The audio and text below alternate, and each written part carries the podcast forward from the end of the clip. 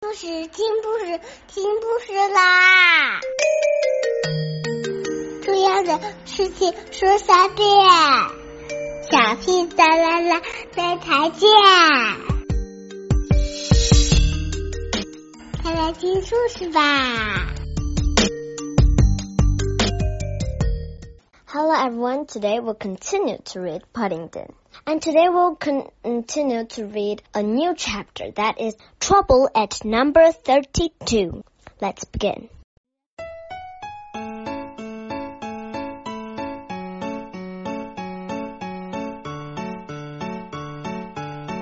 That's a good idea, exclaimed Jonathan. I'll give you a hand. Then we can use all the snow we get to build a snowman that afternoon. How about it, Paddington? Paddington looked rather doubtful whenever he tried to do anything for Mr. Curry. Something always seemed to go wrong. But not playing snowballs, warned Mrs. Bird. Mr. Curry always sleeps with his bedroom window open, even in the middle of winter. If you wake him, won't like it at all. Paddington, Jonathan and Judy agreed to be as quiet as they could, and as soon as breakfast was over, they dressed in the warmest clothes and roost outside to do, look at the snow. Paddington was very impressed. It was much deeper than he had expected, but not at all as cold as he thought it would be except when he stood for very long in one place within a few minutes all three were busy with shovels and brooms clearing Mr. Curry's paths for him. Jonathan and Judy started on the pavement outside the house. Paddington fetched his seaside bucket and spade and began work on Mr. Curry's back garden path, which was not quite so wide. He filled his bucket with snow and then tipped it through a hole in the brown fence near the place they intended building a snowman later in the day.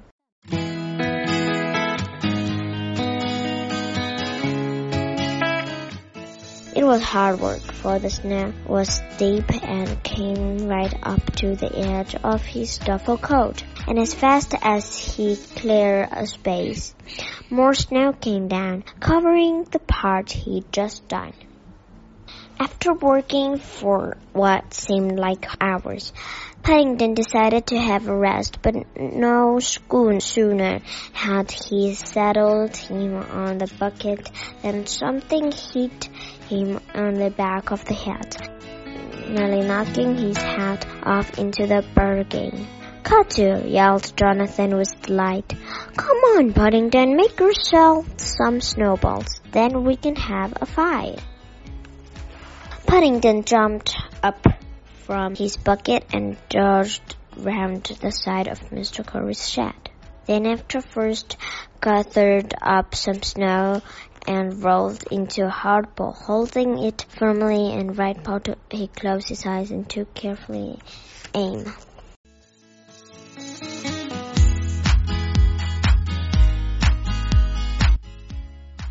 Yeah, shouted Jonathan as Paddington opened his eyes. Missed me by a mile. You'd better get some practice in.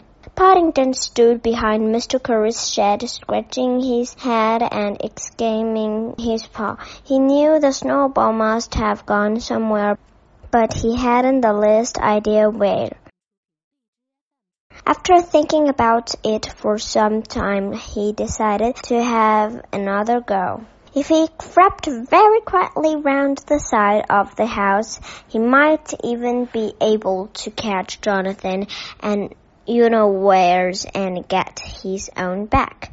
It was as he tiptoed past Mr. Curry's back door, clutching a snowball in his paw, that he noticed for the first time the door was opened.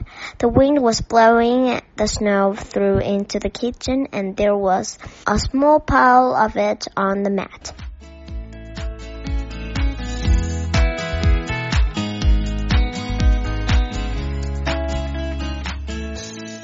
Paddington hesitated for a moment and then pulled the door shut.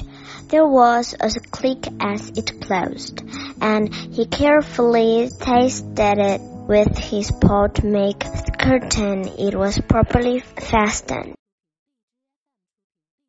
He was sure Mr. Curry wouldn't want snow all over his kitchen floor, and he felt very pleased at being able to do another good idea, apart from sweeping the path. To Paddington's surprise, when he peered round the corner at the front of the house. Mr. Curry was already there. He was wearing a dressing gown over his pajamas, and he looked cold and cross. He broke off his conversation with Jonathan and Judy and started in Paddington's direction. Ah, there you are, Bear! he exclaimed. Have you been throwing snowballs? Snowballs? repeated Paddington, hurriedly putting his paw behind his back. Did you say snowballs, Mr. Curry? Yes, said Mr. Curry. Snowballs! A large one came through my bedroom window a moment ago and landed right in the middle of my bed. Now it's all melted on my hot water bottle. If I thought you had done it on purpose, Bear. Oh no, Mr. Curry, said Paddington earnestly.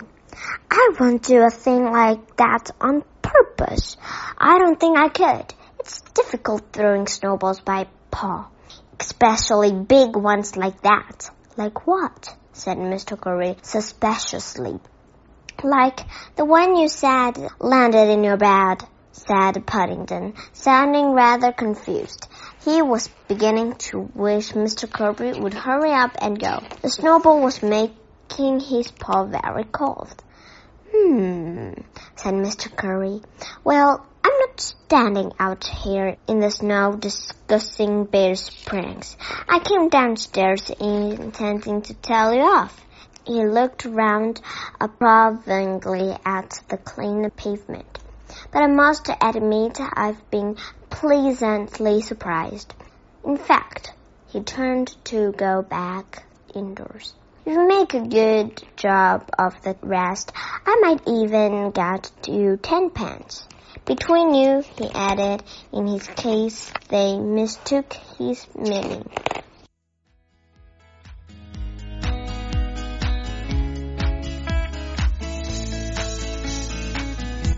ten pence!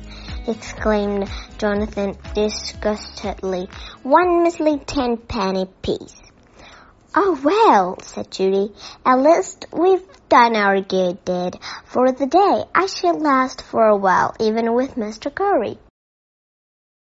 Paddington looked doubtful. I don't think it lasts very long, he said, listening hard. In fact, I think it's nearly over.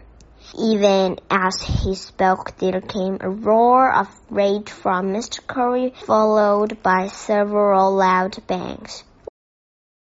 Whatever's up now? exclaimed Judy. That sounds like Mr. Curry banging on his back door. I thought I was doing him a good turn, said Paddington, looking very worried. So I shut it. I think he must be locked out. Oh, gosh, Paddington, groaned Judy. You're an unlucky bear today. Who shut my door? roared Mr. Curry as he strode round to the front again. Who locked me out of my house, Bear? he barked. Where are you, Bear? Mr. Curry glared down the road, but there was not a soul in sight. If he had been a little less cross, he might have noticed the three distinct sets of paw prints and footprints where Paddington, Jonathan, and Judy had beaten a hasty retreat. After a distance, the three tracks separated. Jonathan and Judy disappeared into the branch. He had seen quite enough of Mr. Curry for day. Besides, it had gone half past 10 and he had promised to meet Mr. Gruber for morning cocoa at 11. Okay, today we'll just sit in here. Good night. Have a good dream.